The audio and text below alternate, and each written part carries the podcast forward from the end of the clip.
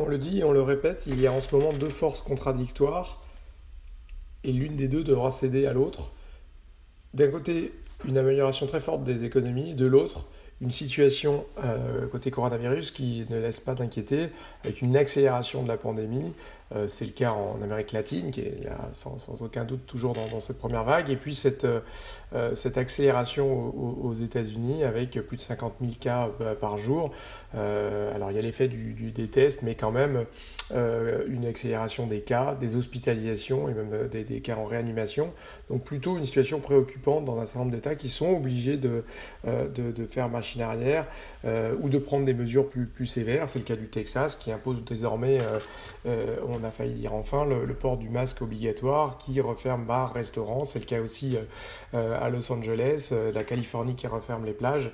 On, voit donc des, des mesures euh, se prendre. Donc dans ce contexte-là, on, a une, situation euh, macroéconomique qui s'améliore, euh, mais il est bien évident que si ces fermetures devaient euh, durer ou s'élargir, on aurait sans doute une pause dans la reprise des, économies. On parle bien d'une pause puisqu'on sait, l'exemple de la Chine, l'exemple de l'Europe le montre, que en prenant les mesures suffisamment longtemps, et c'est peut-être ça qui a posé problème typiquement au Texas, où on a rouvert sans doute un peu tôt, c'est ce que dit Fauci, le, le responsable de la santé aux États-Unis, on, est, on est sans doute capable, en tout cas, l'Europe et la Chine le montrent, si on prend les bonnes mesures, de, de, de, de faire baisser euh, les, nouveaux cas et de, le circonscrire. Donc on peut penser plus à une pause de toute façon qu'à un véritablement retour. C'est pour ça que je pense qu'il ne faut pas forcément parler de deuxième vague. Côté macroéconomie, on a des, des excellents chiffres hein, qui ont soutenu le marché cette semaine, avec notamment euh, euh, au, premier chef d'entre eux l'emploi. 4,8 millions d'emplois créés au mois de juin, c'est plus qu'attendu, c'est 7,5 millions d'emplois créés en deux mois, donc de toute façon assez, impressionnante, et donc ça a été salué par le marché. En revanche, il faut quand même être prudent, les chiffres en ce moment sont très très délicats à interpréter, notamment aux États-Unis où il n'y a pas véritablement de chômage partiel, et donc euh, c'est toujours un peu compliqué de savoir si les, personnes se déclarent en recherche d'emploi ou, euh, seulement en, équivalent de, chômage partiel. Euh, et il y a donc un certain nombre de, de, limites à cet excellent chiffre. Le, premier, c'est sans doute que ce rapport de l'emploi américain arrêté au 12 du mois, et donc c'est plutôt depuis la mi-juin qu'on voit une accélération des mesures prises dans les États du Sud américains euh, pour fermer euh, bars et restaurants.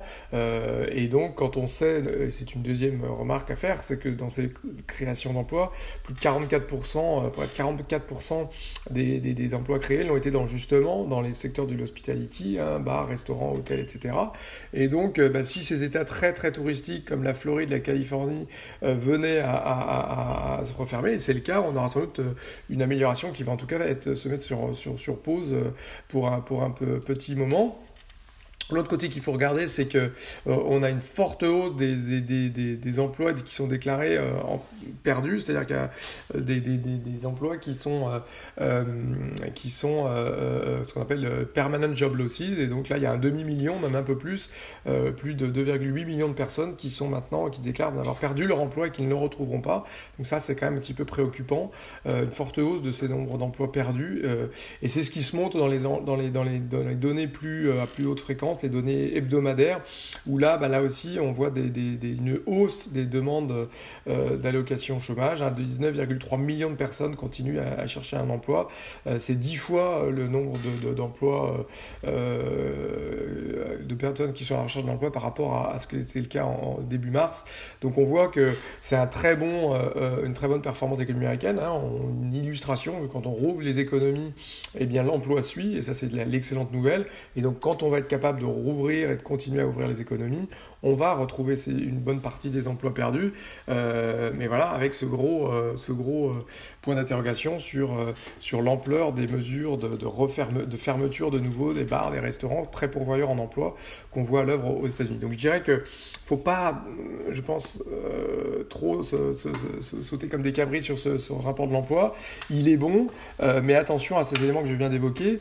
À l'inverse, faut pas trop s'inquiéter de cette pause qu'on va probablement avoir dans le, dans le futur, puisque on sait que ce sera sans doute temporaire et que le temps qu'on arrive à, refaire baisser un peu ces, euh, euh, euh, les cas de virus dans les États du Sud américains, pareil au, Brésil, en Amérique latine, hein, les nombres de cas sont impressionnants, mais en même temps, on voit dans certains États, typiquement à Rio que on rouvre ici ou là, et donc on va là aussi sans doute arriver à, ouvrir de nouveau les économies. Et là, on le voit, l'impact sur l'emploi est, est, très fort.